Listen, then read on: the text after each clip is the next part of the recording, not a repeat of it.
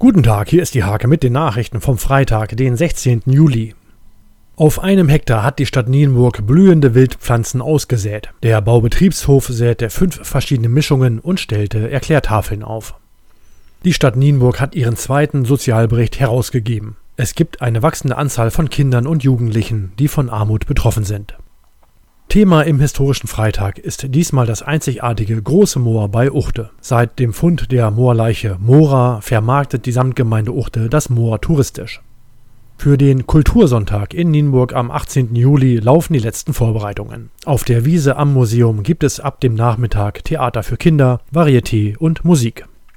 34 Teilnehmer waren beim S-Springen des RFV Wedemark angetreten. Marike Ahlers vom RV Holtelangeln holte sich den Sieg in der schwersten Prüfung des Turniers. Diese und viele weitere Themen lest ihr in der Hake vom 16. Juli oder auf www.diehake.de.